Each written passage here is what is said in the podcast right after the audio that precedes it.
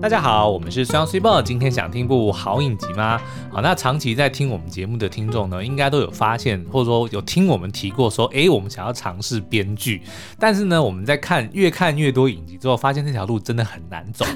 你连一个字都还没写，然后你就开始嫌它难？没错，因为我们就会看到说，哎，好像你已经不能，比如说爱情，你已经不能够只写爱情了。嗯当然，科幻你也不能只有科幻，就连僵尸都不能只写僵尸。嗯，所以就变成说你，你你选定一个主题之后，你还要拿很多的东西来包装它，对，才不会让人家觉得说，哦，你很老梗或者说没有新意。嗯，所以我们今天其实最近就是看了一部呢，它呢是结合了悬疑跟时空穿越。嗯，对，就是一般来说时空穿越可能就是说，哦，他要回去 fix 某件事情嘛。哦，对对对，对，但是这部剧呢，它叫做《迷惘追凶》。然后英文叫做 grid，grid 就是格子的意思。嗯、我待会会解释为什么叫格要叫网格。对。然后呢，它的回到过去呢，怎么讲？我看到现在它总共十集，嗯、已经播了六集，也就是百分之六十的剧情已经播完了。嗯、我还完全不知道它到底它的主轴在什么，在哪里。但是重点是哦，它没有不好看，嗯，它其实很好看。就会让我每一集都想要继续看，说他到底想要讲什么。可是呢，因为他已经播了六成了，我还不知道说这个人他穿越时空跟以前的人相遇，他到底是为了什么？然后他的目的是什么？然后所有的人也都不知道，跟他相遇的人都也都完全不知道他的目的是什么。嗯，所以就让人家觉得说，哇，这个这个编剧要么就是真的非常厉害，要么就是说他其实是走在钢索上，然后就不免会替他捏一把冷汗。但是目前看来呢，是还一直会让人家不断的想要。追下去，嗯，嗯，好，那这个迷惘追凶呢，现在是在这个 Disney Plus 上面独家的播出哦，它是 Star 板块的原创内容，那一共有十集，每周三会上架一集，目前呢已经跟播到了第六集了。请问什么叫做 Star 板块？Star 板块就是迪士尼，呃，你有看到 Disney Plus 它现在上架之后，它不是有很多的那个区块嘛？哦，板块，所以有它原始的迪士尼的内容。哦，你说 section，它叫板块。哦，OK OK，他们自己翻译叫板块。所以有什么呃 Star Wars 的，然后有 Pixar 的，然后有那个漫威。那所以另外大家有一个可能大家比较不熟悉的叫做 Star，嗯，里面其实有非常多宝贝。大家可以去挖，它南瓜了全球的这种精彩的内容，有电影也有影集。嗯，那所以我们今天要介绍的这个《迷惘追凶》就是 Star 板块的原创内容。OK，哎、欸，好像 Dis Disney Plus 上面的内容要需要挖一下，就因为否则大家刚进去一定都是看说哦，我就直接看皮克斯的，或者我就直接看漫威的，通常比较不会去想到其他的板块，对不对？对，但是你讲说就是还有什么 Star，然后我记得还有。呃，国家地理，嗯，国家地理频道，对，所以我们其实这个礼拜应该是周四、周五的时候，我们也会丢一支影片来介绍大家说，哎，其实我们在这个 Star 板块里面还看到了有不同的内容，然后来推荐大家在连假的时候可以追一下。嗯，好，那我先来跟大家讲一下《迷惘追凶》的剧情大纲，但是呢，这个是根据我目前为止看到的东西，它有可能接下来四集就完全推翻了这个。对啊，因为在迪士尼上面的作品也不能提前看。哦，所以就变成我们都得要就是自己一集一集慢慢追。但是我觉得这一部我是看真的看的还蛮刺激的啦，就就然后他也算是某种某方面的时间小偷。怎么说？时间小偷就是所谓的，当你看下去之后呢，你会不知不觉的时间就流逝了。哦，就会说，哎，一集一个小时，结果怎么好像才看没多久，一集就结束了。嗯，然后你就想要知道啊，那到底接下来会发生什么事情？那跟《鬼灭之刃》有点像。《鬼灭之刃》呢，目前是只有那一集，就是。那一集二十分钟，真的是瞬间就看完了。那个真的好。Anyway，回到这个迷惘追凶，嗯，好，那他的故事在叙述呢，在二零零五年的时候呢，地球遭遇了毁灭性的太阳风暴，嗯，就是焰闪焰啦。哦，然后呢，就还好，那个时候当时呢，有一个防护的科技，就叫做网格 Grid 的行星防护网，及时上线了，就刚好赶在这个风暴前。它上线了，所以就让人类逃过了灭绝。嗯、可是这个先进的科技呢，其实是受到一个来自未来、被称为幽灵的女子启发，才得以实现的、哦。嗯，那所以呢，现在这个呃时间又拉回现在，它会在不同的时间线跳来跳去，Okay. 就是有二零零五年，然后有二十四年前，嗯、然后又回到二零二一年。就是现代啦。Oh, OK，那但是过了二十四年之后呢，这个幽灵再次出现，只是没想到他这一次呢，却成为了一起连续杀人事件的共犯。不止呢协助杀人犯逃脱，他还试图阻挠执法单位的追捕。哎，那其实你看得到那个幽灵，就是那个演员的脸孔？看得到，他就是李诗玲。你干嘛跟我报告他的名字？不是，我只是要表达说，没有，我因为他是啊，我为什么要讲李诗玲是谁？大家如果有看过《Sweet Home》，我就是没有看《Sweet Home》啊，那一部我跟你讲，他。里面他是饰演一个应该是消防队员吧，他有，有我有看过你给我看他的身材，对，但是我没有看过这个出戏。他就是女打仔型的，然后他的那个脸蛋跟身材都是一流的，嗯、所以他在这个里面，当然他这次包的比较紧啊，就穿着大衣，对，但是呢也是有很多的动作片，嗯，不动作动作戏嘛。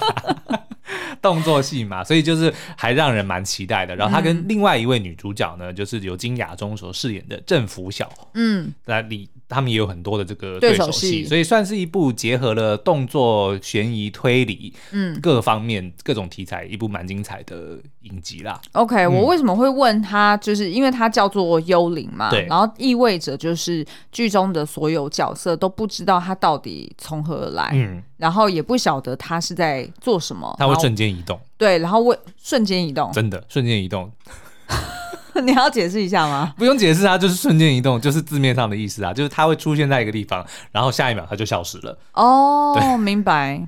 了解，因为我我就是想要知道说，那他是因为就是他有刻意的伪装自己，然后所以他也让一般人并没有认出来说他是同一个人吗？呃，没有，他他没有刻意的隐瞒自己，但是因为、嗯、就是因为他可以随时的消失，所以他也没有，嗯、他也不怕被人家认出来，因为人家也抓不到他。哦、OK，对，但是目前呢，在最新的一集里面，哎，我到底要不要爆雷啊？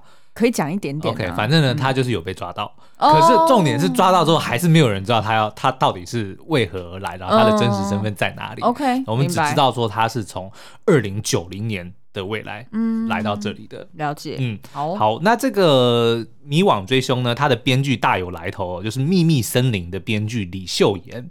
秘密森林的话有看完吗？秘密森林我看了第一季，它的这个特色呢，因为它也是一个呃算是推理剧吧，它是讲两位检察官，嗯嗯，然后呢就是会根据这个现场的线索，当然要去推测说罪犯是谁哦，所以他一直以来这个编剧他的这个风格就是埋梗，然后留线索。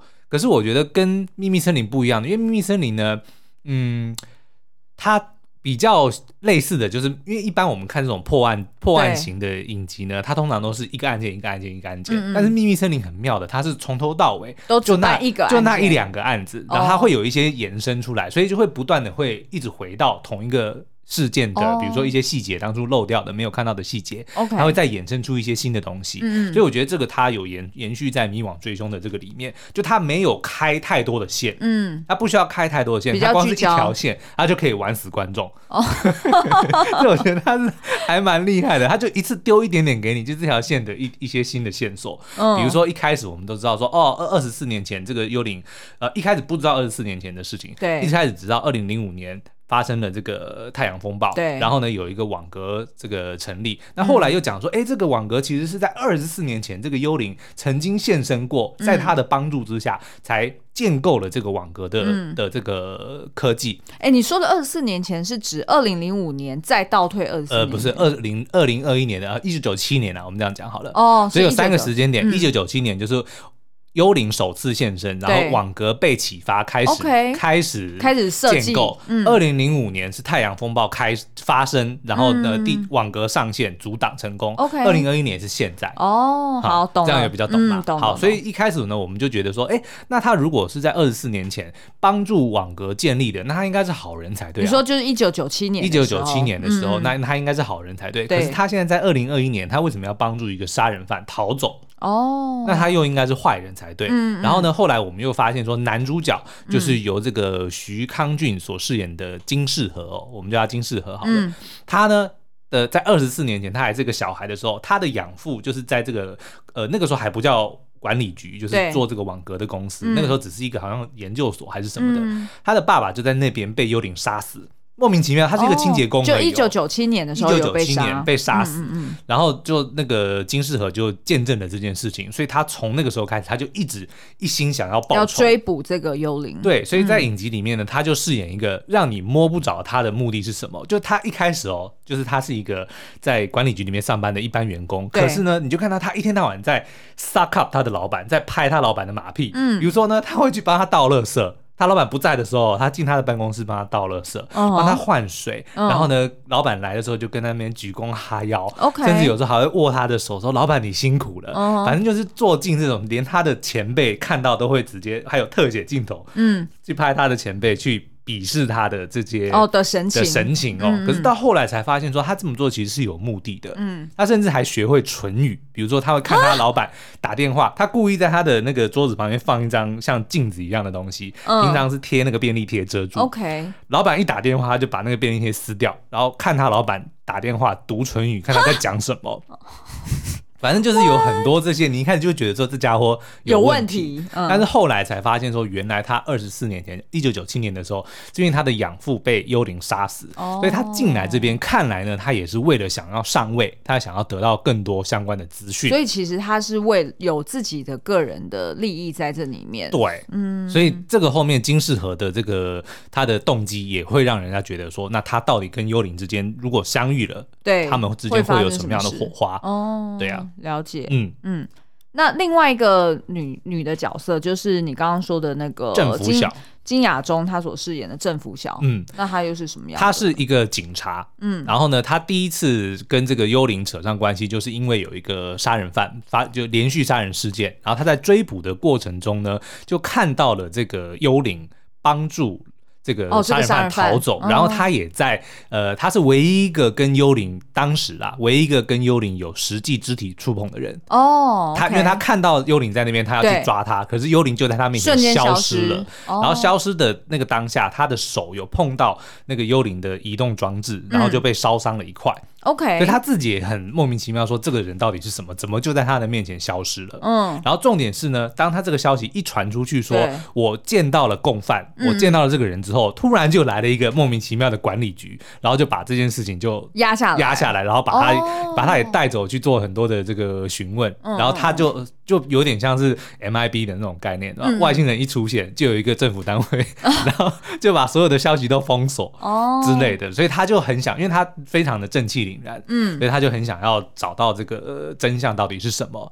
那但他是他的前夫呢，也是在管理局工作，就是刚刚讲金世和的那个前辈，哦，也在管理局工作，嗯嗯，所以他们之间还有一些这样子的牵扯在里面。了解，好，那我们就先休息一下，待会回来呢，我们来就追凶的部分解答几个问题，因为听起来真的是超级烧脑。我没办法解答问题，我只能给你一些资料，你们自己去想，我想不到。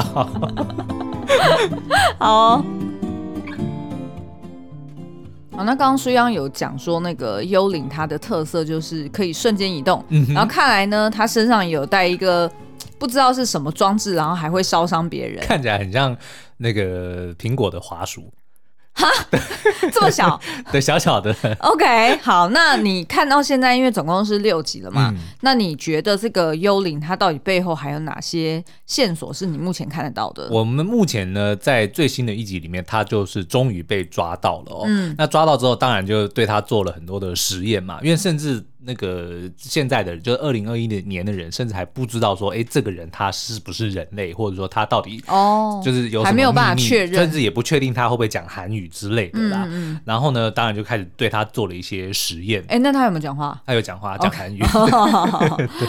所以就是做了一些还。像画面还蛮血腥的，比如说就是有发现他身上有藏一个晶片啊，所以就就割进去了，然后就把它挖出来之类的，对。然后呢，但是呢，然后也跟他打了那个算是什么诚实豆沙包的药剂。哈，有这种东西？就是会逼他说出实话啦。哦，可能是让他失去什么防备心吧。对，诚实药水。然后呢，他就说出哦，他是在二零九零年出生的，但是因为也不知道他的这个实际的。呃，年纪嘛，所以如果推测大约是三十岁左右，嗯、那他其实还是来自于更远的未来。对，因为如果二零九零再加个三十年，那就是二一二二零。嗯嗯，哇。哇，那他还哎、就是欸，那这样就是一百年后啊。现在是二零哦，OK，这样搞不好是会设定一百年后，有可能。凑、嗯、个整数。嗯 好，然后他还就是他的目的，或者是他还做了哪些动作？目前现在是不太确定他到底来干嘛。但是呢，因为在二十四年前，就是一九九七年呢，呃，我一直在想说，我是不是漏看了某一段哦？但是看来是没有，嗯、因为他们、呃，因为你知道吗？他们就直接讲说他。在二十四年前，他他是什么网格的创办人啊？他是对他他们就直接这样称呼他。可是我就一直想说，我没有看到这一段剧情啊。嗯，所以可能就是他们知道这件事，就是二十四一九九七年的时候，是在幽灵的协助之下才启动这个这个计划，嗯，才会叫才会叫他创办。对，但是我们自己没有看到这一段剧情。我在想说，我是不是漏看了？但是应该是没有啦。反正 anyway，就是管理局的人呢。叫他是这个网格的创办人，嗯嗯，那同时又赋予他幽灵的一个称号，就是看比较 catchy 啦。哦、对 然后呢，但是他又同时在这个二零二一年的时候救了一个连续杀人犯。嗯，那这个杀人犯也没有什么特殊的地方啊，就是他并不是比如说有什么显赫的背景，他就只是一个。随机犯案的一个，那他有那他有没有跟幽灵有什么对话？譬如说幽灵有没有叮咛他说你要怎么样？他呢，在他逃走的时候，他就传简讯给他，比如说右转，比如说厕所窗户，比如说卡车底下，明白？因为这样子他会预知他对他会去哪里，他就告诉他怎么逃可以逃得掉哦。但是重点是这个幽灵明明他可以瞬间移动，后来我们也看到他可以带着别人瞬间移动，那他为什么不直接这么做，把这个杀人犯直接带着？逃走呢？他、要用这种这个通知的方法，对，打小打信号的方法让他逃走，嗯、而不是直接让他跟着自己一起瞬间移动。嗯，不知道。嗯，重点是呢，他后来还把这个杀人犯囚禁起来，把他关起来。哦，然后也没有跟他讲任何的话，就只是说哦，确保他不会死，就让他停关在一个这个应该应该是捷运的下方的、哦、的一个仓库里面，哦、类似这样子的的概念。就他也没有要怎么样，嗯、就只是把他关在那里而已。嗯、所以我们也不知道他到底跟这个杀人犯认不认识。嗯，对而且你在看的时候，我还有瞄到，就是他好像一直都看起来很累。没错，就是他的那个。妆当然是刻意化的，就感觉他脸，就比如说有黑眼圈，但他的黑眼圈又有点烟熏妆的感觉，然后呢，感觉就是呃一号表情。哦，对，然后呢就好像没什么情绪，是，但是有一个重点是他很喜欢吃甜食，很喜欢喝可乐。那后来的判断就是，当他们看到，因为就是不断的在追寻他的这个下落的时候，就有看到他曾经在蛋糕店、甜点店点了一整排的蛋糕，从这里到这里。全部都要，OK，然后呢，又不断的灌可乐，所以他们就有一个很应该是很迷科幻片的一个员工，嗯、就在那边推测说，可能是时空穿越需要大量热量哦，嗯、就是做出这样子的判断。然后我觉得很有可能是真的，哦，就这件事情其实对他的身体是一个很大的负担，嗯，所以他不能够。常常或者说一直连续的去做这件事情。哎，我们之前是看过 Ethan Hawke 那一部，那叫什么？那部电影？那部叫做《超时空拦截》。嗯，嗯，他是不是也是？就是他常常跳跃时空的时候，他会什么？身体会怎么样？对对对，一般通常做这种时空跳跃的时候，身体都是很难负荷的啦。嗯，对啊。嗯，好，那这样子，一九九七年除了就是呃，刚刚有听到的，就是有一个。男主角的养父嗯被幽灵杀死之外，嗯、还有什么线索可以看到吗？那这个男主角金世和呢？他二十四年前养父在他面前被杀死之后呢，他其实后来他有隐姓埋名，因为他在账面上面呢，原本他的这个真实身份，其实我有点忘记他本名叫什么。嗯，在这个记录上面其实是已经呃怎么讲失联了哦，就就被判定判定死亡。所以他换身份，他换身份。嗯、那但是因为我们看他的这个互动，我们才能够 connect 出哦，原来他就是当年二十四年前的那个小男孩哦。嗯嗯嗯、然后呢，他的养母呢，现在就是卧病在床，就有点瘫痪，所以就他每天都得要照顾，或者说透过远端的这个摄影机去看他这个妈妈的状况哦。